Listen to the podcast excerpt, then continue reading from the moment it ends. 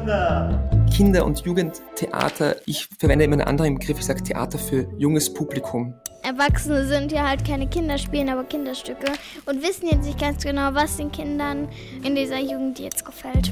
Steh mal eine Stunde in der achten Klasse in der Mittelschule in Helmbrechts oder in Wunsiedel oder was der Kuckuck wo und halt die mal bei der Stange. Das beste Theater ist eben das, das diese Altersgrenzen aufhebt.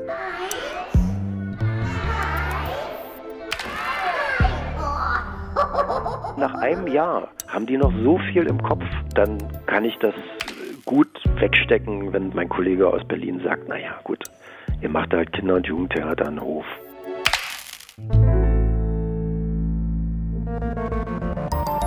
Der Theaterpodcast von Deutschlandfunk Kultur und Nachtkritik.de. Das ist Ausgabe 29 des Theaterpodcasts. Herzlich willkommen dazu von wie immer Elena Philipp und Susanne Burkhardt. Wir sprechen heute über Kinder- und Jugendtheater und es gibt einen Grund dafür. Denn in einem unserer letzten Podcasts, da sprach einer unserer Gäste vom, der beschrieb eine Szene im Theater und sagte, das war so ganz einfach erzählt, das war so kindertheatermäßig.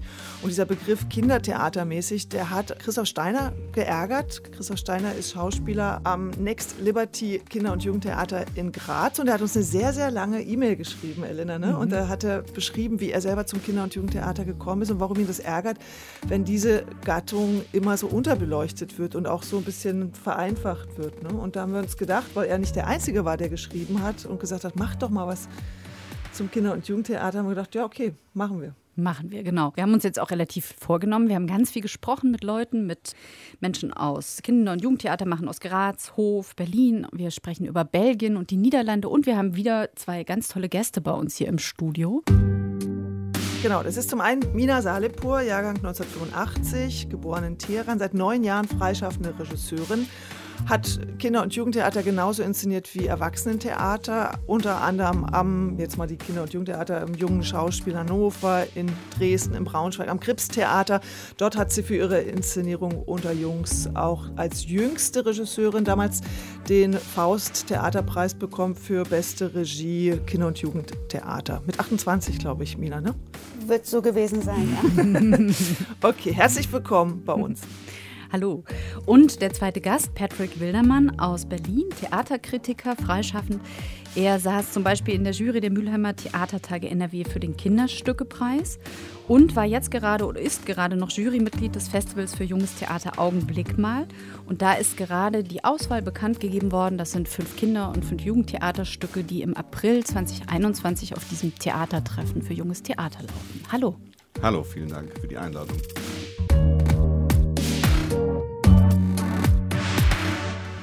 Ja, und wir haben uns überlegt, wir steigen nicht damit ein, dass wir nochmal sagen, warum brauchen wir Kinder- und Jugendtheater, aber wir halten es jetzt einfach mal fest, dass wir es brauchen, weil es einfach die erste Berührung für Zuschauer ist mit dem Theater möglicherweise, weil es sehr demokratisch ist, weil nämlich zum Beispiel Kinder in Schulklassen oder Jugendliche da in Berührung mit dem Theater kommen, die sonst gar keine Gelegenheit haben, weil ihre Familien vielleicht gar nicht ins Theater gehen würden. Ja, sag doch ihr mal, warum ist Kinder- und Jugendtheater unverzichtbar? Soll ich anfangen oder? Ja, bitte. naja, es braucht natürlich eine eigene Sparte, finde ich, für ein Publikum, das mit ganz eigenen Seherfahrungen kommt, das mit eigenen Mediengewöhnungen heute kommt und auch durchaus mit einer eigenen Aufmerksamkeitsspanne kommt. Das ist ja nicht gleichzusetzen mit einem erwachsenen Publikum und das glaube ich auch ein Theater braucht, das noch sehr viel unmittelbarer an die eigene Erlebniswelt andockt. Deswegen gibt es ja auch einen Kanon an Themen im Kinder- und Jugendtheater, der jetzt nicht zu vergleichen ist mit einem klassischen Kanon im Erwachsenentheater, aber der sich aus einem bestimmten Pool an Themen speist, die absolut zeitlos sind. Mobbing-Erfahrungen, ähm, Finden von sexueller Identität, Erfahrungen mit Diskriminierung, Rassismus, das sind ja Themen, die wir immer wieder erleben und die eben leider auch immer wieder, in manchen Fällen leider, mit der äh, unmittelbaren Erlebniswelt von Kindern und Jugendlichen zu tun haben. Aber du würdest schon sagen, es gibt spezielle Themen, die im Kinder- und Jugendtheater abgehandelt werden, nicht die großen Themen der Menschheit, Angst vor dem Tod, vor Einsamkeit, Liebe. Es gibt immer alles. Es hat ja eine große Diversität. Das habe ich jetzt ja auch als Mitglied im Kuratorium von Augenblick mal nochmal erfahren, wo wir insgesamt 230 Einreichungen quer durch die Republik hatten. Da ist jetzt wenig wo man sagt, oh, dieses Thema hätte mir gefehlt oder, oder jenes Thema kommt im Kinder- und Jugendtheater überhaupt nicht vor. Es gibt Ausschlussthemen, es gibt Tabuthemen im Kinder- und Jugendtheater. Zum Beispiel? Suizid ist etwas, das eigentlich nicht stattfindet. Und ich weiß das auch aus Gesprächen mit vielen Theaterleiterinnen und Theatermacherinnen, dass es da Berührungsängste gibt, nicht mal unbedingt auf Seiten der Theater, aber dass die Befürchtung eben besteht, die Schulklassen kommen dann nicht. Weil ähm, Pädagoginnen Berührungsängste haben vor Gesprächen, die dann stattfinden können. Und es ist ja auch ein heikles Thema. Man sieht das ja, wenn eine Serie auf Netflix läuft wie 13 Reasons Why, Tote Mädchen lügen nicht, gibt es sofort und zu Teilen auch zu Recht diese Kontroverse löst das den berühmten Werter-Effekt aus. Mhm. Da kann ja Mina jetzt wirklich gleich ganz gut was dazu sagen, denn du hattest gerade Premiere in Dresden mit dem Stück ja. ähm, All das Schöne und da geht es genau um dieses Thema, um äh, einen jungen Menschen, dessen Mutter depressiv und suizidgefährdet ist. Vielleicht kannst du ja kurz was zu der Inszenierung sagen und auch zu dieser Frage. Also ich weiß zum Beispiel gar nicht, ob die jetzt als Jugendtheater mit eingeordnet ist. Die läuft ja so ein bisschen zwischen diesen Kategorisierungen. Aber erzähl doch mal, wie du damit umgegangen bist mit diesem großen Thema. Also zum einen ist es so, ich glaube, das Stück ist jetzt nicht speziell für Kinder- und Jugendmenschen Theater geschrieben, sondern es ist einfach ein Stück. Und es wurde ja eben gerade schon gesagt, Werther ist etwas, das durchaus gemacht wird für Jugendliche, für Schulklassen. Und auch Auerhaus von F. Björk, diese Romansache, die sehr adoptiert wurde in den letzten Jahren, ist durchaus für Jugendliche zu machen. Es ist genau diese Thematik. Ich finde, das sollte kein Tabuthema sein. Ich habe persönlich in meiner Jugendzeit Erfahrungen mit sowas gemacht. Im Umkreis äh, gab es einen Suizid aus meiner Familie. Ein junger Mann hatte sich da das Leben genommen. Und ich hätte mir gewünscht, dass das Thema ist oder dass man darüber spricht. Es ist ja wie immer eine Frage von wie und eine Frage von wie fängt man das auf. Und ich fände das schade, wenn das ausgespart bleibt. Persönlich kann ich mir kein Tabuthema vorstellen, das man nicht behandeln könnte. Und ich bin auch froh zu hören, dass beim Augenblick mal so viele Sachen gemacht wurden. Jetzt im speziellen Fall in Dresden ist das Stück schon sehr, sagen wir mal, kümmert sich um den Zuschauer. Im Stück selbst gibt es den Diskurs, wie man es nennen soll, Selbsttötung, Suizid, Selbstmord. Finde ich super. Das steht schon im Stücktext drin und äh, Leute können halt da dann reflektieren. Es ist übrigens sowohl für Erwachsene als auch für Kinder in Dresden oder für Jugendliche, sagen wir, in Dresden angelegt. Und es gibt Hilfetelefone und so, die üblichen Dinge, die man da vornehmen muss. Aber da kommen ja auch zum Beispiel die Theaterpädagogen, die sind in Dresden ein ganz tolles Team, kommen zum Zug und da vertraue ich natürlich. Als Regisseurin, die das unmittelbar auf die Bühne bringt, bin ich da eher befreit. Ich denke nicht so sehr also nicht zu sehr daran, wie man sowas auffangen kann. Da bin ich dann im Gespräch mit der Dramaturgie und der Theaterpädagogik. Ja, also muss man einfach gut auffangen, wie alles andere auch. Bin da ganz bei Mina. Ich finde auch, dass das Thema eine große Wichtigkeit hat. Ich erinnere mich auch an Fälle, wie zum Beispiel das Stück Norway Today von Igor Bauersiemer, mhm. das davon handelte, dass zwei Jugendliche in Norwegen sich zum gemeinsamen Suizid verabreden, der dann aber nicht stattfindet. Ich fand es nur auch nochmal bezeichnend, weil ich gerade im Theater Strahl eine Werther-Bearbeitung gesehen habe, Forever Yours hieß die, die einen aber völlig anderen Fokus setzt und ganz auf dieses Thema geht, Werther als Stalker. Damit will ich gar nicht unterstellen, dass die sich herumgemogelt haben um dieses Thema Suizid. Das meinte ich nicht. Das ist auch eine sehr gute Inszenierung. Nur wie gesagt, mir ist es eben in Gesprächen oft begegnet, dass TheatermacherInnen sagen, na, da äh, gibt es Manschetten auf Seiten der Pädagoginnen, die eben Angst haben, als nicht geschulte Psychologinnen äh, in Situationen zu geraten, wo sie vielleicht hilflos sind. Wir sind jetzt schon so mittendrin in dieser Frage, was sind denn die Unterschiede zwischen dem Kinder- und Jugendtheater und dem Erwachsenentheater? Und mich hat gerade überrascht, Patrick, als du sagtest, es braucht eine eigene Sparte, die sozusagen sich um diese eigene Zielgruppe kümmert. Denn ich bin eigentlich in dieses Gespräch gegangen und dachte, nein, das braucht es nicht, das ist doch stigmatisierend, da ghettoisiert man doch diese Theaterform, die doch eigentlich für alle zugänglich sein könnte oder sollte. Und das ist ja jetzt genau der andere Ansatz. Ja, wir haben ja auch im Vorspann schon gehört, dass Christoph Steiner sagt, äh, er würde diesen Begriff Kinder- und Jugendtheater nicht so so gern verwenden, sondern lieber Theater für junges Publikum. Also kurze Frage an euch beide. Wie ist das mit diesem Begriff? Ist der gut, Kinder- und Jugendtheater, Mina? Ich bin ja weder Theaterleiterin noch bin ich die Person, die nur das betreibt. Deswegen habe ich eine andere Sicht auf die Dinge. Ich würde nie davon sprechen, ich mache Theater und Punkt. Und persönlich finde ich den Begriff Theater für junge Menschen schöner, der ist irgendwie einfach einladender, finde ich, weil ich selbst als Kind nicht gerne als Kind bezeichnet wurde. Ganz persönliche Sache. Und als Regisseurin oder jemand, der das halt bearbeitet, der da etwas macht, da möchte man ja so viel wie möglich offen lassen, so wenige Schubladen wie möglich bedienen. Und daher beschäftige ich mich so gut wie niemals der Albtraum für Dramaturgie und Theaterpädagogik mit solchen Dingen, sondern gehe immer ins Gespräch. Ich mag es, wenn es Sparten gibt oder Menschen, denen das wichtig ist, weil es betont die Wichtigkeit dieser Sache, weil es eben eine demokratische Sache ist, finde ich übrigens Hauptargument, warum wir diese Art von Theater haben sollten oder warum es unabdingbar ist. Denn das beginnt ja schon alles ganz früh. Wir erziehen uns ja quasi die Realität, in der wir leben wollen.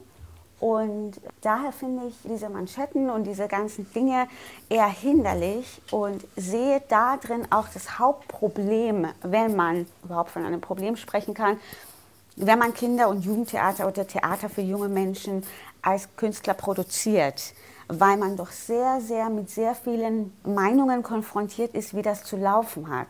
Zum einen inhaltlich und das andere, was noch schlimmer ist für mich und auch Diskussionsbedarf hat, ästhetisch.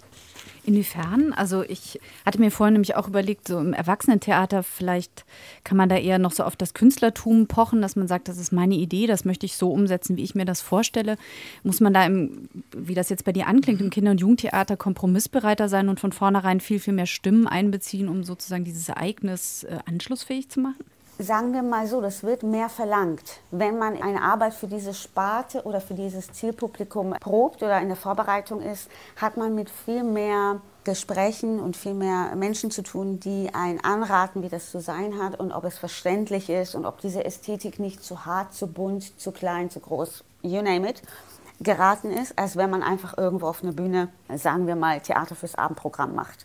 Das finde ich zum Beispiel eine Diskussion, die wir führen sollten. Warum sollten jüngere Menschen nicht mehrere Ästhetiken erfahren dürfen. Das kann man ja alles machen. Warum sollte man auf eine bestimmte Sache hinausgehen? Das hat auch was mit Sehgewohnheiten zu tun. Wir haben ja da einen Auftrag, wir haben ja diese unglaublich bunte Theaterlandschaft, damit auch mehrere Ästhetiken nebeneinander existieren können. Stichwort Demokratie, mehrere Themen existieren können. Stichwort Demokratie, dass sich alle wiederfinden. Und das finde ich sollte da absolut genau das Gleiche sein. Ich möchte aber anmerken, persönlich, nur ich jetzt, Mina, ich denke schon auch an mein Publikum, wenn ich inszeniere. Also es ist nicht so, dass ich mit tausendfacher äh, Schallgeschwindigkeit das, was in meinem kleinen Kopf stattfindet, dorthin bringe, stur und nicht aufhorche, was das Publikum sieht. Und dieses Publikum ist mir dann egal, was es im Pass stehen hat, wann es geboren worden ist. Da kommen wir vielleicht gleich nochmal drauf, auf das Publikum sowieso, aber ich würde jetzt gerne Patrick Wildermann nochmal die Gelegenheit geben, der ja am Anfang doch sich sehr für diesen Begriff eingesetzt hat, doch, doch mal darauf zu reagieren. Ja, weil ich den ganz unschuldig lese, diesen Begriff. Ich finde gar nicht, dass das per se schon mit diesem Wust an Zuschreibungen beladen ist, wenn ich sage Kinder- und Jugendtheater. Bin übrigens ganz bei euch, dass Theater für junge Menschen auch ein schöner Begriff ist. Nur würde ich immer verteidigen wollen, dass das Kinder- und Jugendtheater per se erstmal etwas komplett Offenes ist.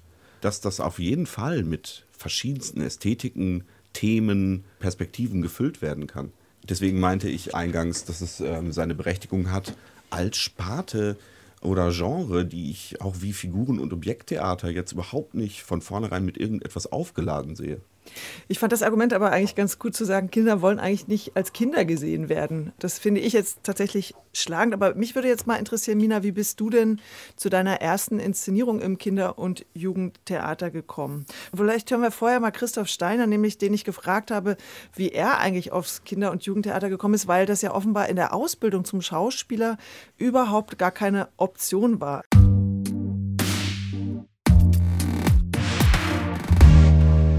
Das war bei uns, glaube ich, auch in der Schule. Wir hatten in der ersten Woche der Ausbildung, haben wir uns zusammengesetzt und gesagt, wo sehen wir uns quasi nach der Ausbildung, wo wollen wir hin? Und da gab es eben auch die Stadttheater, die großen Häuser und ein, zwei waren auch äh, Film und freie Szene. Aber niemand war dabei, sich für das Kinder- und Jugendtheater oder das Theater fürs junge Publikum zu begeistern. Ich damals auch nicht, muss ich dazu sagen. Das fing schon in der Schule an. Ich kann mich nicht erinnern, dass ich jemals wirklich ins Kinder- und Jugendtheater gegangen bin, eher dann ins Schauspielhaus. Und da finde ich, ist bei den Ausbildungsstätten anzusetzen, dass die den Funken legen, das, wo man nachher das, das Feuer entfachen kann für das Theater für junges Publikum. Ich hatte das Glück, dass wir im zweiten Jahr das Festival Schöne Aussicht besucht haben in Stuttgart und uns da fast jeden Beitrag angesehen haben. Unter jedem Menschen gibt es diesen großen Theatermoment und den hatte ich dort bei, bei dem Stück Museum of Memories äh, von New International Encounter und danach sah ich noch Bambi vom Vorstadttheater Basel.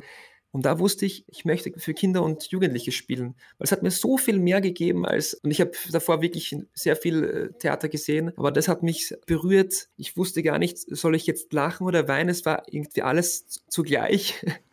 Es hat mich so schön überfordert, auf eine ganz tolle Art und Weise. Und ich habe gewusst, ja, das möchte ich machen. Mina, wir haben gerade bei Christoph Steiner von dem Berührtsein gehört, von den großen Emotionen, auch von dem Überfordertsein im Kinder- und Jugendtheater. Hattest du auch so einen Aha-Moment oder wie bist du in diese Sparte gekommen?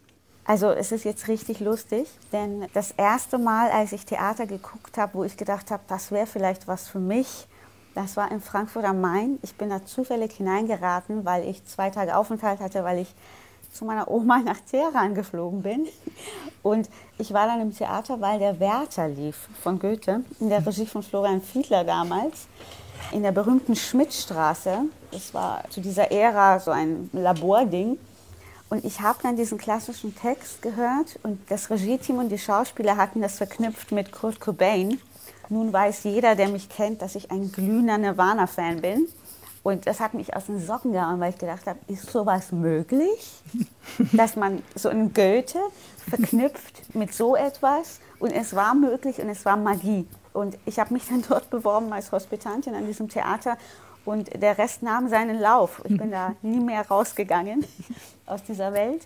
Da hat das alles begonnen, eben bei dem Werther. Aber warum ich dann selbst als erstes die Arbeiten am Kinder- und Jugendtheater gemacht habe, die erste Arbeit war ja in Frankfurt, äh, das hatte nichts mit Kinder- und Jugendtheater zu tun.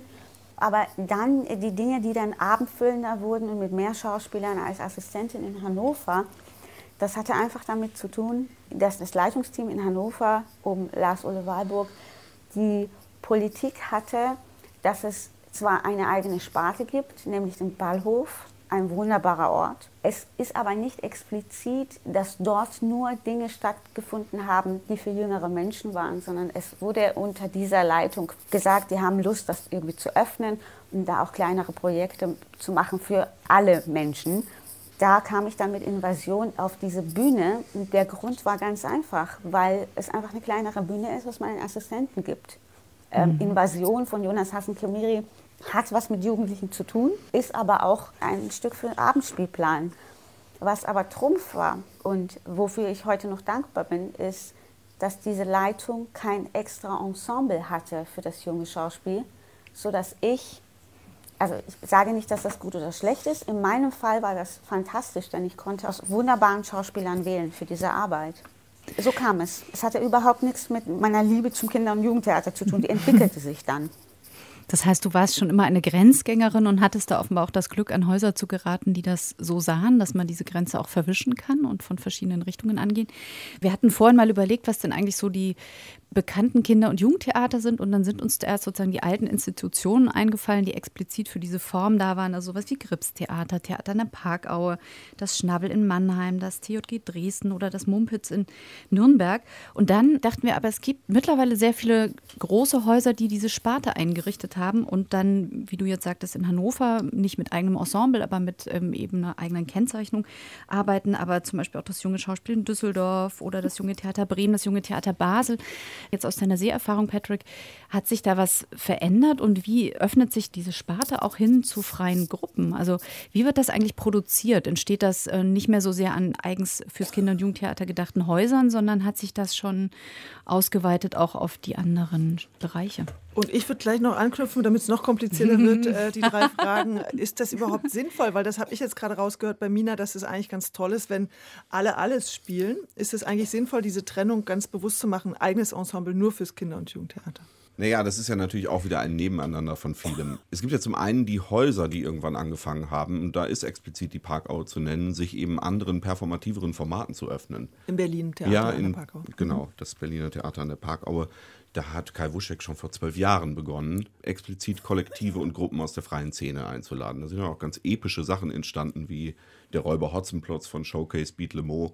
Ein Hans-Werner Krösinger als Dokumentartheatermacher hat dort die Kindertransporte inszeniert und Kindersoldaten. Das ist eine Tradition, die sich dort auch fortgeführt hat, bis hin eben jetzt zu unserer Auswahl. Wir haben ein Stück beim Augenblick mal Festival eingeladen, das an der Parkaue vom Kollektiv Turbo Pascal entstanden ist. Unterscheidet euch heißt es. Das ist ein Punkt, wo ich seit vielen Jahren beobachte, dass es äh, Durchlässigkeiten gibt, die sich auch vergrößern, dass diese performativeren, in Anführungszeichen freie Szeneformate zunehmend ins Kindertheater wandern, so wie sie aber auch im erwachsenen Schauspiel in Anführungszeichen längst gang und gäbe geworden sind. Ich würde ja sagen, das Theater für junge Menschen hatte immer schon, was die Genres betrifft, eine größere Durchlässigkeit. Live-Musik zum Beispiel war immer ein Teil von einer ganz spezifischen Gripsästhetik, noch bevor jetzt irgendwie im Erwachsenentheater die Regisseurinnen auf die Idee gekommen sind, sich auch mal eine Liveband bei Effi Briest auf die Bühne zu stellen. Was mir dann beim Gespräch mit unseren Theaterpodcast-Hörern auffiel, war zum Beispiel, dass Markus Stickel, der leitet seit 2012, 13 am Theater Hof die Sparte Kinder- und Jugendtheater. Der sagt, naja, wir sind hier in Hof, weil, weil du, Patrick, gerade Theater an der Parkauer ansprichst, da ist ja auch ein ganz anderer Etat da, mit dem man arbeiten kann. Und wir hören mal, was er sagt, wie es ihm dort in Hof ergeht. Man muss dann auch sagen, dass die Sehgewohnheiten natürlich hier ich sag mal, im ländlichen Raum ein bisschen andere sind als in den Metropolen.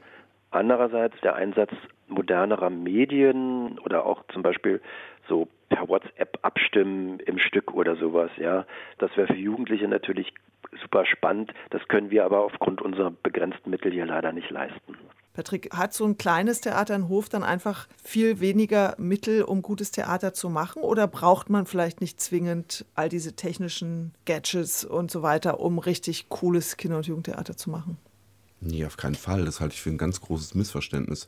Also eins, was ich jetzt immer wieder auch bemerkt habe bei der Sichtung, für Augenblick mal, es wird immer dann katastrophal, wenn Theatermacherinnen glauben, sie können auf so eine bestimmte Ästhetik aufsatteln, die sie für jugendlich halten. Das ist ganz oft das, was in Gaming-Formaten dann passiert. Dann heißt es gleich Next Level irgendwas und versucht dann so Fortnite-mäßig rüberzukommen. Aber was es dann nicht einlöst, ist genau das attraktive Moment am Gaming, nämlich so eine Co-Autorschaft, die man da erlebt, dass man wirklich eben beteiligt ist und mit an einer Geschichte baut. Insofern würde ich sagen, nein, wir haben auch viel darüber geredet, dass man natürlich so das berücksichtigen muss, was wir die Eigengesetzlichkeit des Kunstwerks dann genannt haben. Also zu schauen, folgt eine Inszenierung ihren eigenen äh, Setzungen? Ist sie darin konsequent? Das finde ich interessant. Und das kann ja mit ganz geringen Mitteln geschehen. Da brauche ich keine technischen Gadgets. Hast du denn das Gefühl, dass die Stücke, die ihr gesichtet habt für das Festival, dass die um diese Aufmerksamkeit buhlen? Also was du gerade angesprochen hast, dass man versucht, sich so an die Jugendlichen ranzuwerfen, indem man denkt, ah, das finden die cool, das machen wir jetzt? Ja, das sind dann die schlechteren Beispiele, die wir eben auch nicht eingeladen haben. Das ist aber jetzt auch nicht der Trend, sondern das waren einzelne Beispiele, die mir da sehr aufgefallen sind, negativ aufgefallen sind. Ich glaube nicht, dass das Ranwanzen ein Problem ist. Kai Wuschek hat mal, der Intendant, frühere Intendant mhm. der Parkaue, hat mal den Satz gesagt, das Wichtigste ist beim Kinder- und Jugendtheater oder beim Theater für junge Menschen, man darf den Zuschauenden nicht das Gefühl geben, die Vorstellung könnte auch ohne euch stattfinden. Das sollte man im Erwachsenentheater vielleicht auch nicht, aber da hat es nochmal eine andere Qualität. genau, ganz kurz. Es wäre vielleicht interessant, auch mal darüber zu sprechen, wo wir jetzt schon beim Finanziellen sind. Nicht, was man sich dann für Gadgets oder sonst was von dem Geld, das man zur Verfügung hat, kauft, um dann damit irgendwas auf der Bühne zu machen, sondern es wäre ja auch vielleicht gut darüber zu sprechen, wie die Leute, die an Kinder- und Jugendtheatern angestellt sind und dort arbeiten, von den Regieteams über die Schauspieler und auch Pädagogen und so weiter entlohnt werden und wie, wie da die Spanne ist. Das halte ich auch für eine interessante Sache, da mal hinzublicken. Da hat Gabi Droste, die leitet das kleine Mini-Theater Feld, Theater für junges Publikum in Berlin. Die haben wir vorher auch getroffen, die können wir gleich mal hören auch, aber die hat in dem Gespräch, was wir geführt haben, uns auch gesagt, wenn sie Anträge schreiben, dann wird ihnen gesagt, ach, das Kinder- und Jugendtheater, da kriegt ihr dann 60 Prozent. Obwohl die Schauspieler, die Regisseure ja alles vollwertige Künstler sind. Also da fängt es ja wahrscheinlich schon an, dass man das also Exakt offenbar nicht ernst das nimmt. meine ich. Aber das ist ja auch der Absolut. Punkt. Aber das ist vielleicht auch genau ja der Punkt, weshalb wir von einer Geringschätzung ausgehen, wenn es heißt Kinder- und Ja. Jugendtheater. Weil es das, nicht das ernst sind genommen ja, das sind ja die Zuschreibungen, genau. Das sind ja, Ja, die Zuschreibungen, die gerade. passieren, wenn eben auch schon klar ist, das wird, so wie der Beruf von Erzieherinnen und Erzieher eben wenig respektiert ist, weil er auch wirklich prekär bezahlt wird, geht damit eben auch nicht die gleiche gesellschaftliche Reputation einher. Daran hängen auch dann die Sachen, warum gibt es so wenig Fluktuation? Also ich meine, Frank Kastorf inszeniert jetzt nicht am Gripstheater. Der hat zwar mal einmal, glaube ich, ein Emil und die Detektive bei sich im eigenen Haus für Menschen ab neun gemacht, aber Regisseure, die es gewohnt sind, oder RegisseurInnen, die es gewohnt sind, 10.000 bis 15.000 pro Inszenierung zu verdienen, die wird sich kaum ein Haus leisten können, das für junge Menschen arbeitet. Was zahlt man da für eine Inszenierung im Vergleich? Das Weißt müsste das? man mal Mina fragen. Mina? Ja, schwieriges Thema. Ich hab's gut. Ich leiste mir, einmal in zwei Jahren an einer Sparte zu arbeiten, die für Kinder- und Jugendtheater produziert. Im Augenblick ist es das äh, Düsseldorfer Schauspielhaus, die junge Sparte unter Stefan Fischer-Fels, den ich ja noch von Grips kenne. Ich glaube, da gibt es große Unterschiede. Das Grips-Theater bezahlt jeden Regisseur gleich. Da können wir mal Zahlen nennen. Als ich dort war, waren es 10.000. Also es ist lange her. Ich weiß nicht, ob das sich was geändert hat, war eine andere Leitung. Ich kann sagen, und äh, da bin ich auch bereit, Tacheles zu sprechen, ich kann sagen, dass ich, wenn ich an Kinder- und Jugendtheater-Sparten arbeiten würde, die, die sich das jetzt nicht so leisten, wie das Krips-Theater zu sagen, so und so ist es. Und ich glaube, das Krips, ich, ich weiß es nicht ganz genau, aber ich glaube, Parker und Grips sind ganz gut finanzierte Häuser. Fällt meine Regiegage manchmal um die Hälfte von Im dem, was Vergleich? ich normalerweise bekomme. Wow. Im Vergleich zum, äh, sagen wir einfach, äh, Schauspielhaus Dresden Mhm. oder Hannover oder you name it, Schaubühne, keine Ahnung, wo ich sonst so war und äh, Das heißt, es fängt eigentlich schon da an, dass die Häuser, die explizit Kinder- und Jugendtheater machen, schon an sich viel schlechter finanziert sind? Sind sie, das weiß man, das ist gar nicht so eine Geheimsache. Sie sind schlechter finanziert und ich habe ganz oft versucht herauszufinden, warum, weil mich solche Vorgänge einfach interessieren. Das Argument, das ich am häufigsten gehört habe, ist, dass Gäste, da begebe ich mich ein bisschen auf Glatteis jetzt, äh, dass Gäste, die man sich holt, finanziert werden aus Einnahmen, die durch den Kartenverkauf entstehen und dadurch, dass man für Schulen natürlich viel günstigere Karten anbieten kann als jetzt für Don Carlos im großen Haus, entsteht so eine Diskrepanz, wo man dann ein bisschen mehr Budget hat und auch ein großes Budget für Bühne und Kostüme, ist das allseits beliebte Familienstück in der Vorweihnachtszeit. Da kann man dann noch mal aus den Vollen schöpfen.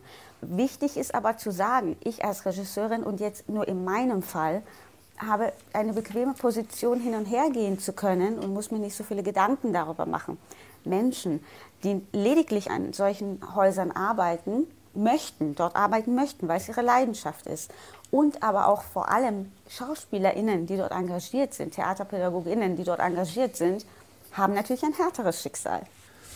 Das zeitigt ja auch eine Vielzahl von Absurditäten. Also selbst ein Haus wie das Grips, wenn wir jetzt davon ausgehen, und das stimmt natürlich, ich dachte eben gerade auch an diese Theater im ländlichen Raum, die unter viel prekäreren Bedingungen noch arbeiten als ein Gripstheater oder die Parkaue. Aber selbst ein Theater wie das Grips hat ja damit zu kämpfen, dass sich Schulvorstellungen überhaupt nicht lohnen. Weil man vernünftigerweise diese Karten so günstig anbieten muss, sind die aber gezwungen, auch auf den Abendspielplan zu gehen, um ihr Haus zu finanzieren. Da läuft dann Linie 1 seit äh, sehr, sehr vielen Jahren. Da hat das Grips zum Beispiel Glück. Da hatten wir einen Theaterpodcast ausdrücklich nur zu Linie 1. Nur noch mal ein kleines Backteasing. Naja, da sieht man es. Ich glaube, da sind wir in eine Ecke gekommen, die durchaus spannend sein könnte dafür, warum Kinder- und Jugendtheater so wichtig ist, aber so vernachlässigt wird. Und wenn man als Schauspieler, da hatten wir ja den Herrn Steiner vorher gehört, sich dafür entscheidet, ein, ein Kinder- und Jugendtheater ins Ensemble zu gehen, kann man schon vielleicht damit rechnen, etwas weniger zu verdienen. Nicht nur an Moneten, sondern, wie wir hören, auch an Prestige. Denn Leute, die dort angefangen haben oder dort hängen bleiben, davon spricht man ja auch, bleib ja nicht am Kinder- und Jugendtheater hängen, sobald du so 30 bist, musst du weg. Das sind ja Aussagen. Da kann man ja nicht sagen, das gibt es nicht. Das gibt es. Jetzt haben wir gehört, dass diese Schulklassenbesuche ja nicht viel einbringen, aber die sind natürlich gleichzeitig auch wichtig, um dieses Stichwort demokratische Aufgabe zu erfüllen. Marco Stickel aus Hof, der Kinder- und Jugendtheaterleiter dort, den wir schon gehört haben, der sagt, es gibt halt auch ein Problem, dass die Politik zu wenig Impulse gibt. Also zum Beispiel in Bayern findet sozusagen so Schulklassenbesuch im Theater gilt als Unterrichtsausfall. Das heißt, man muss sich dann von anderen Lehrern Stunden glauben als Deutschlehrer, wenn man mal die Kinder zweieinhalb Stunden irgendwie ins Theater bringen will oder sich ein Klassenzimmerstück einladen will. Also müsste an euch jetzt gefragt, von Politikseiten stärker klargemacht werden, das ist kein Unterrichtsausfall, sondern das gilt als Unterricht, wenn wir ins Theater gehen oder wenn das Theater zu uns kommt? Also ich glaube nicht, dass das nur eine politische Verantwortlichkeit ist.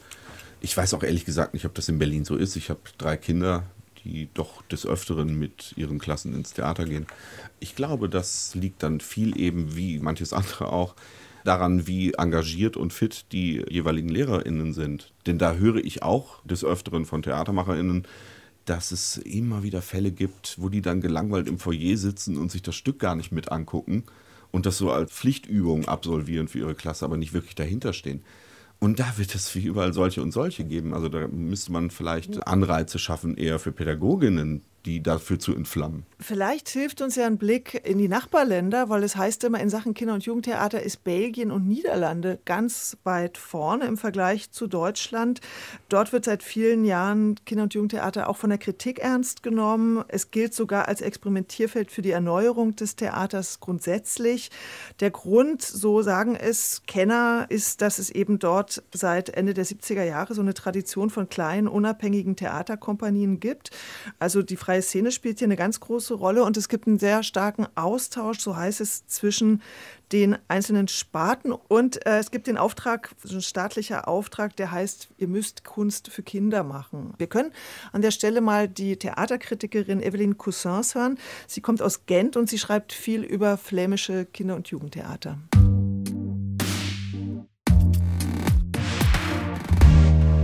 Because of the strong youth theater there's the lobby. There's the lobby for. They keep on saying no. Children have the right to be treated as adults when it comes to telling their stories, uh, breaking up their imagination, giving them beauty.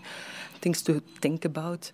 Also, was sagt sie hier? In Belgien gibt es ein starkes Kinder- und Jugendtheater. Da gibt es eine Lobby, die darauf pocht, dass Kinder wie Erwachsene betrachtet werden, die ein Recht haben auf spannende Geschichten, auf geistig Anspruchsvolles. Also hier gibt es diese alte Idee vom Kind, das noch kein vollständiger Mensch ist, nicht, sondern es geht hier darum, Dinge zu zeigen, die für die Kinder die Welt verändern, sogar ihr Leben. Und einer der radikalsten Theatermacher äh, aus den Niederlanden ist jetzt äh, Battelan. Der gilt als Revolutionär so im Kinder- und Jugendtheater. Der leitet die Theatergruppe Artemis, hat 2019 den Silbernen Löwen bei der Theaterbiennale in Venedig bekommen und war der erste Theatermacher, der Theater für junge Leute macht, der diese Auszeichnung bekommen hat. Ich weiß nicht, kennt ihr Jetze Bartelan? Ja, ich kenne ihn, weil wir gerade auch ein Stück von ihm eingeladen haben. Stimmt. Bei Augenblick Steht mal. bei euch im Festivalprogramm. Nämlich. Das ähm, hat so einen lustigen Titel. Ne? Ja, ein Stück, dem es scheißegal ist, dass sein Titel vage ist.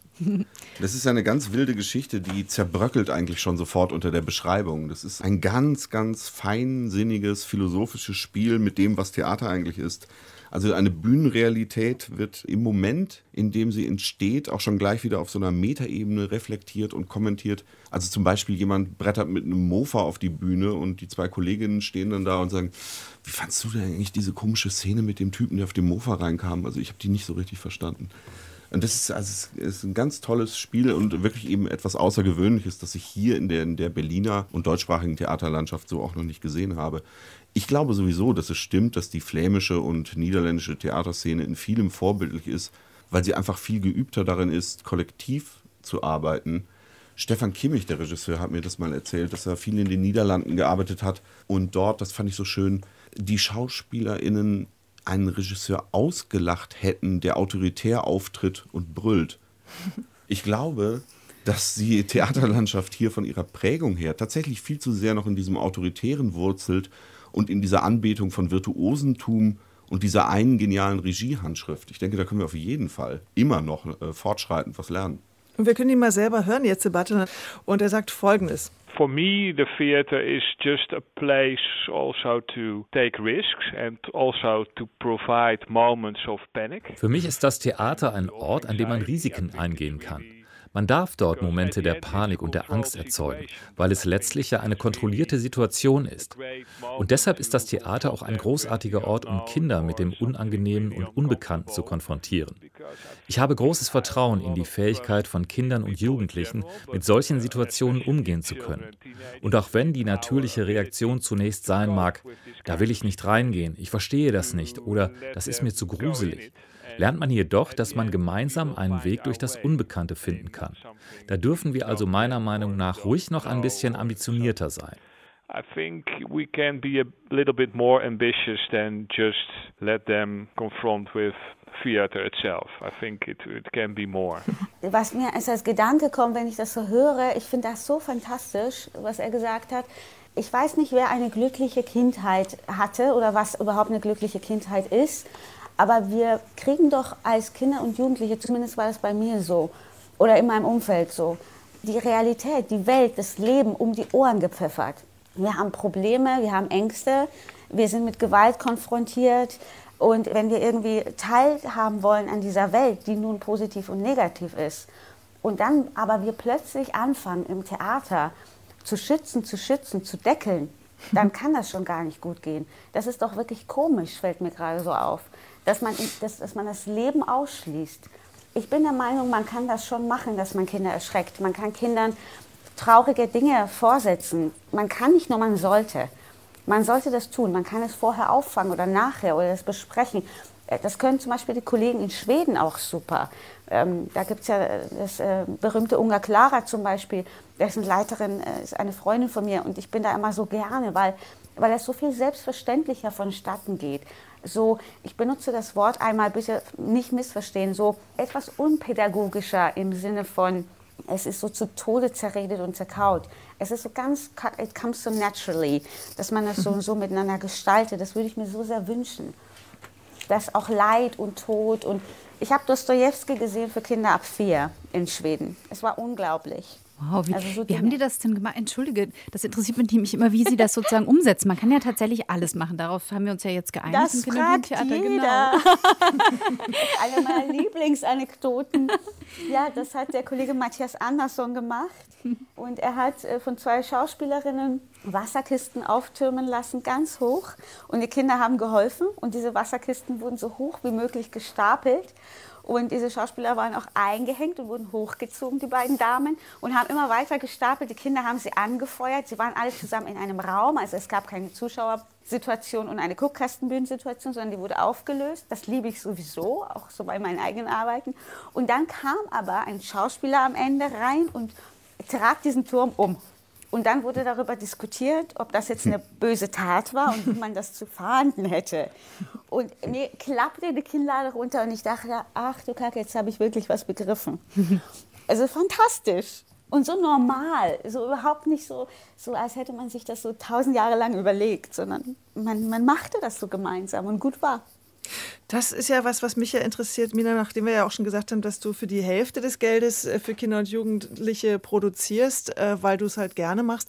Wie ist denn der Unterschied? Also, das ist ja so ein bekanntes Klischee, dass das Kinder- und Jugendtheater immer so unmittelbar ist. Ich war auch mal in so Schulvorstellungen, ich hatte so viel Spaß, weil die Kinder halt immer sofort reagieren und, und mitmachen wenn du inszenierst für Erwachsene und für jüngere Menschen. Wie würdest du beschreiben, sind denn die Reaktionen, sind ja wahrscheinlich doch sehr unterschiedlich, oder? Ach, ich kann nichts über die Reaktion sagen, weil ich nicht in jeder Vorstellung sitze. Und auch jedes Stück gerät ja auch anders und so. Aber ich weiß, dass es fast nichts Schöneres gibt, als in der Premiere vom Familienstück zum Beispiel, und das mache ich alle Jahre, mache ich übrigens gerade im Augenblick nach, nach unserem Gespräch, nehme ich ein Taxi und gehe zur Probe, machen wir auch gerade, und dass man da dann in der Premiere im Zuschauersaal sitzt. Das hatten wir vor zwei Jahren in Dresden. Es war eines der größten Sachen und auch in Hannover vor einigen Jahren mit Peter Pan. Das liebe ich, weil, weil die Kinder in Dresden jetzt zum Beispiel vor zwei Jahren standen auf ihren Sitzen, als die böse Hexe am Ende vom Zauberer fertig gemacht wurde. Hm. Das muss jetzt auch nicht so ein großes Ding mit Gadgets sein, was wir vorhin besprochen haben. Das gibt es auch im Kleinen. Wenn der Schauspieler kommt, den Turm umstößt und alle schreien, nein, aus tiefster Seele nein schreien. Und das ist so natürlich wunderschön, was will man mehr? Und das ist der Grund, warum es ja auch so viele Leute dahin zieht, die das machen, die diese Form von Theater wählen. Natürlich, ich glaube ja, ich glaube, das stimmt, wegen der Reaktion. Eine, die es dahin gezogen hat, ist Gabi Dan Droste. Die Leiterin des Feldtheaters für junges Publikum hier in Berlin, die darüber spricht, wie Kinder- und Jugendtheater im Idealfall entsteht. Und da kommt jetzt noch ein Stichwort vielleicht ins Spiel, nämlich das Stichwort Teilhabe. Die drei Is stehen da im Zentrum, nämlich intergenerationell, bisschen sperriges Wort, interdisziplinär und inklusiv. Und eine Frage stellen sich die Leute um, im Team von Gabi Dandroste eben, warum sollen eigentlich immer 20- bis 40-jährige Theater für 20- bis 40-jährige machen und wieso sollte nicht eigentlich auch Generationen zusammen auf der Bühne stehen und wer ist eigentlich immer nur Künstler, ist das immer nur der ausgebildete Schauspieler? Und wir können Sie selber mal hören, wie sie ihre Arbeit beschreibt, die sehr geprägt ist vom flämischen Theater, wie sie uns auch erzählt hat. Also Partizipation spielt für mich eine große Rolle, also Teilhabe. Ich finde immer dann die, die Projekte oder die Stücke, Inszenierungen besonders gut, wenn sie in irgendeiner Weise halt die Zuschauerinnen auch meinen, also teilhaben lassen. Das muss jetzt nicht unbedingt nur die Mitmachszene sein, sondern das kann eben auch das aktive Zusehen sein. Also, dass meine Fantasie angetriggert wird und dass mir nicht einfach eine Geschichte erzählt wird, die ich nur nachzuvollziehen habe, sondern dass halt Räume entstehen, in die sich die eigene Fantasie so reingeben kann. Das finde ich schon sehr beachtlich. Magst du gleich anschließen, Patrick? Ja, ich finde das einen schönen Gedanken und ich musste denken an eine Performance, die wir eben eingeladen haben jetzt zum Augenblick mal. Und zwar unterscheidet euch von Turbo Pascal, entstanden an der Parkaue, wo es sich auf beiden Ebenen einlöst, nämlich verhandelt wird Teilhabe und soziale Distinktion. Und es ist ein Stück, das die ZuschauerInnen eben sehr dazu einlädt, auch selbst aktiv zu werden. Also es geht da eben darum, wie wir mit diesen Kategorien von sozialer Unterscheidung unterwegs sind. Wir sind ja alle mit so einem kleinen Terminator-Scan ausgestattet, wenn wir jemandem begegnen, was verdient der, wo arbeitet der, was macht der. Und dieses Stück unterscheidet euch, ist eben sehr geschickt darin, diese Kategorien ähm, zur Disposition zu stellen und teils auch ad absurdum zu führen. Da gibt es zum Beispiel einen schönen Moment, wo die ZuschauerInnen dann so Zettel in die Hand bekommen. Zum Beispiel, du hast eine Villa mit Pool oder du lebst mit deinen drei Geschwistern in einer Zwei-Zimmer-Wohnung und die sich dann selber einteilen sollen nach arm, reich, so mittel. Das wäre ein Stück, das würde Olaf Scholz gut gefallen. 16.000 Euro, das ist nicht reich. Du hast jetzt zwei Sachen gesagt, die mir ganz wichtig erscheinen, nämlich verhandeln und einbeziehen, weil ich hier die ganze Zeit schon immer sitze und an diesem Unterschied zwischen Erwachsenen- und Kinder- und Jugendtheater herumkaue und sich bei mir immer so mehr die Vorstellung verfestigt, dass im Erwachsenentheater etwas präsentiert wird und selbst wenn man sagt, die vierte Wand ist weg, ist es trotzdem immer noch so eine Guckkastenästhetik, da wird was auf die Bühne gestellt und man schaut sich das an. Und dass diese Ethik im Kinder- und Jugendtheater eigentlich darin besteht, dass man sich wirklich öffnet, dass man sich vielleicht auch verletzbar macht, dass man reagiert, in einen Dialog geht. Mina, kannst du das aus deiner Arbeit so ein bisschen bestätigen oder ist das ein Vorurteil und zu dichotomisch wiedergesetzt? Ich glaube nicht, dass man das so pauschal sagen kann, auch nicht für meine Arbeit an sich, weil es eben, äh, wir entscheiden solche Dinge im Team je nach Thema wie wir es machen. Es gibt, wenn du so was wie ein Weihnachtsmärchen machst, dann gibt es einen Moment, wo man Tinkerbell wach klatscht und das war's. Ne? Mhm. Sonst ist da, da ist, äh, wir haben es alle vor Moment Augen. War, er war hervorragend, der Moment in der Premiere vor einigen Jahren. Oder am Ende in Dresden eben die Hexe mit Zauberkraft besiegt. War natürlich ganz viel Technik für Firlefanz, aber dennoch haben die Kinder sich beteiligt gefühlt, zumindest die, die neben mir saßen. Aber ich glaube, es ist erstmal gut, wenn man es schafft. Von meiner Erfahrung her ist es immer gut, diese Guckkastensituation möglichst aufzulösen. Was ich beobachten kann, ist, dass jüngere Menschen mehr bereit sind, damit zu machen oder es normaler finden, angesprochen zu werden. Es ist meine Ja, Erfahrung. Das kann ich auch Ahnung, bestätigen. Doch, das ist auch meine Seherfahrung. Und beteiligen sich die Jüngeren lieber, weil sie Teilhabe gewohnt sind durch die sozialen Medien oder ist es eine Altersfrage? Ich weiß es nicht. Vielleicht, weil man noch nicht so oft gesagt bekommen hat, Psst, im Theater oder, oder so. Also selbst ich werde sehr oft gepscht, wenn ich in Vorstellungen sitze und Kritik mitschreibe in meinen eigenen von Zuschauerinnen, die denken, warum schreibt diese Blöde junge Kritikerin. Kind neben mir? nee, die denken wirklich, ich bin eine Jugendliche, die da sitzt und irgendwas krittelt oder in ihr Handy tippt, weil, weil sie auf Facebook unterwegs ist.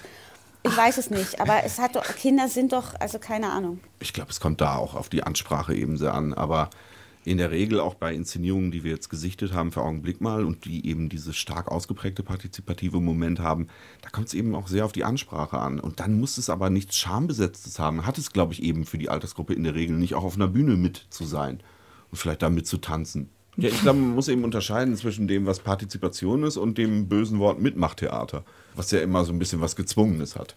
Mina, was mich noch interessiert, weil das auch die Gabi Dandroste gesagt hatte, dass sie zum Beispiel ganz viel im Vorfeld sich informieren, was die Kinder eigentlich wollen im Theater, was für Wünsche die haben an die Themen, an die Stücke und so weiter. Ist das was, wo du dich mit beschäftigst, bevor du so ein Stück angehst für jüngere Menschen, dass du sagst, ich hole mir mal so eine kleine Gruppe, also im Gripstheater zum Beispiel gibt es so einen Kinderbeirat, die immer vorgucken. Ist das was, was für dich dann auch wichtig ist, im Vorfeld mal checken, äh, interessiert das irgendwen oder so? Oder verlässt du dich da auf deine Intuition? Also in meinem Fall ist es so, dass ich das mache, worauf ich Lust habe. Und das bespreche ich in meinem Team, im Regie-Team und das war's. Es gibt ja auch einen Dialog mit den Theaterleiterinnen und den DramaturgInnen und, und, und die sind wieder im Dialog mit den Pädagoginnen. Aber ganz ehrlich gesagt, ist das immer das, worauf ich selber Lust habe. Weil ich denke immer, das ist im Erwachsenentheater auch nicht anders oder im Abendspielprogramm. Das, was mich bewegt, da habe ich die meisten Chancen, andere mit zu bewegen. Fertig. Ich habe einfach ein bisschen anderes Berufsfeld als die Menschen, die das, sagen wir mal, professionell machen. Da muss ich mich dann verlassen. Da gibt es auch tolle Leute, gibt auch ganz schreckliche Leute. Das ist übrigens ein Thema für einen der nächsten Podcasts. Wir haben nämlich gemerkt beim Beschäftigen mit Kinder- und Jugendtheater, dass es so viele Themen gibt, die wir jetzt hier auch noch nicht mal anreißen können. Zum Beispiel sowas wie Theater für Babys oder sowas. Das haben wir jetzt mal weggelassen. Äh, und auch das ganze Feld Theaterpädagogik, das ist ja nochmal ein ganz eigenes. Das haben wir uns vorgenommen, das machen wir ein andermal. Ne? Genau. Ich wollte eigentlich noch mal auf eine Sache, die Rolle der Kritik, weil wir haben ja schon gesagt, das ist immer so ein bisschen das Stiefkind im Theater, Kinder- und Jugendtheater, schlecht bezahlt. Patrick, ist es schwer, wenn du zu einem Medium kommst, für das du arbeitest und sagst, ich möchte gerne über diese Inszenierung schreiben, weil das ist so toll da am Theater in der Park oder das ist der Kracher und dann sagen die, oh, du mit deinem Kinder- und Jugendtheater. Hm. Oder ist es leicht, darüber Hm, zu berichten? Gibt es andere Fälle, wo das schwerer vermittelbar ist? Das sind dann eher bestimmte, ähm, zumindest von Anfang an sperrig klingende freie Szeneproduktionen, wo ich Hm. jetzt mehr Mühe hätte, die zu pitchen, wenn man das mal so sagen möchte. Es gibt eine große Offenheit für Kinder- und Jugendtheater beim Tagesspiegel, aber auch aus der Tradition, dass die Zeitung auch das Gripstheater zum Beispiel seit, seit Jahrzehnten treu begleitet.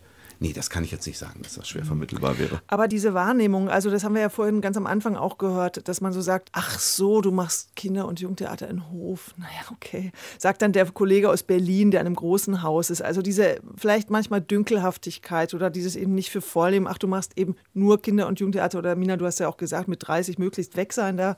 Hat das damit zu tun, dass die Theater auch zu wenig im Diskurs, in der Kritik beachtet werden? Ich weiß nicht. Also ich glaube, für Berlin gilt noch mal was anderes, wenn wir von Parker und Grips reden. Das ist vielleicht ein anderes Renommee, als wenn man jetzt, ich nenne jetzt irgendein Haus, sagen wir Heidelberg, die junge Sparte. Ich habe keine Ahnung, was das für ein Haus ist. Ich habe jetzt einfach einen Namen genannt. Ich glaube schon, dass das dann schwieriger ist, in der Kritik vorzukommen oder im Stadtgespräch vorzukommen und so weiter und so weiter. Aber es liegt ja wie immer bei uns, ob wir als Menschen, die dort arbeiten, uns so wahrnehmen, als wären wir minderwertig und auch irgendwie weniger uns Mühe geben oder weniger Liebe reinstecken. Und es liegt bei den Theatern, wie sehr sie diese Sparte pflegen, hegen, bewerben, ist auch so ein Ding, dass man vorkommt. Und auch dann wiederum von der Politik, wie sehr das subventioniert ist und so weiter und so weiter. Also ich glaube, das muss man von allen Seiten beachten und betrachten. Und der Kollege, der in Berlin in einem großen Haus ist und dann womöglich den Kollegen aus Hof so dünkelhaft anschaut, dem kann ich dann leider auch einfach nicht mehr helfen. Also das ist dann so seine Meinung und damit muss er leben. Ihr könnt auch gerne jetzt ja, noch mal ein Ich hätte gerne eine Lösung hm. angeboten. Kann okay. ich jetzt aber leider Her damit. nicht. Sonst würde ich Nee, ich, ich kann nicht, weil sonst würde ich die Lösung anbieten und dann hätten wir es alle gut miteinander. Wir können ja einfach noch mal zusammenfassen, ja. was wir jetzt hier in dieser Stunde zusammengetragen haben. Also, äh, gut ist es auf jeden Fall, diese Guckkastensituation aufzuheben. Mitmachen im Sinne von Teilhabe ist auch ganz wichtig. Das könnte man jetzt eigentlich auch immer alles aufs Erwachsenentheater übertragen, oder? Das ist ein schönes Schlusswort, finde ich. es ist eben kein Unterschied. Jetzt bin ich sprachlos. sprachlos. Sie, will, sie will den Unterschied herausarbeiten. Nein, das ist doch super. Wenn es diesen Unterschied nicht gibt, dann behaupten wir ihn jetzt auch nicht, sondern sagen einfach, es ist das Gleiche. Im Ästhetischen, glaube genau. ich, meint Mina. Aber den Unterschied gibt es natürlich mhm. in der Bezahlung, das haben wir ja, ja, auch gehört. Und da muss sich vielleicht mhm. dann doch was ändern, in der Wertschätzung auch. Und das müssen vielleicht die Häuser auch nochmal gucken, wie sie ihre Etats da anders verteilen und dass man eben nicht jemand kommt und sagt, du kriegst jetzt 60 Prozent des Etats, weil du machst ja nur Theater für Kinder. Also nur weil die halb so groß sind, muss es ja dann nicht halb so viel Geld geben. Also das muss sich massiv ändern. Sagen wir nochmal Struktur, weil es so schön ist. Und ähm, sagen ganz herzlich Danke an euch beide ja, vielen für den Dank. Bericht aus der Praxis. Mina, viel Erfolg für das Weihnachtsstück. Weiß man schon, wie es heißt? Dankeschön. Ja, A Christmas Carol von Charles Dickens. Mhm. Sehr schön. Wir haben überhaupt nicht über Corona gesprochen, aber wir müssen es jetzt auch nicht mehr aufmachen. Aber ist das im Kinder- und Jugendlichen, ist das eigentlich schwieriger mit dem Corona? Also, Natürlich ist das äh, schwieriger, weil einfach die Schulklassen nicht kommen oder zögerlich ja. kommen. Und das äh, ist natürlich ein wesentliches Moment, ja. Drücken wir jetzt auch noch die Daumen, dass wir das mit diesem Corona bald hinter uns lassen für die ganze Theaterlandschaft, besonders fürs Kinder- und Jugendtheater. Irgendwann sprechen wir auch noch mal über Theaterpädagogik. Ganz herzlichen Dank an Mina Salepur und in Düsseldorf. Patrick Wildermann hier in Berlin bei uns im Studio. Tschüss, vielen Dank. Ja, auf Wiederhören. Vielen Dank.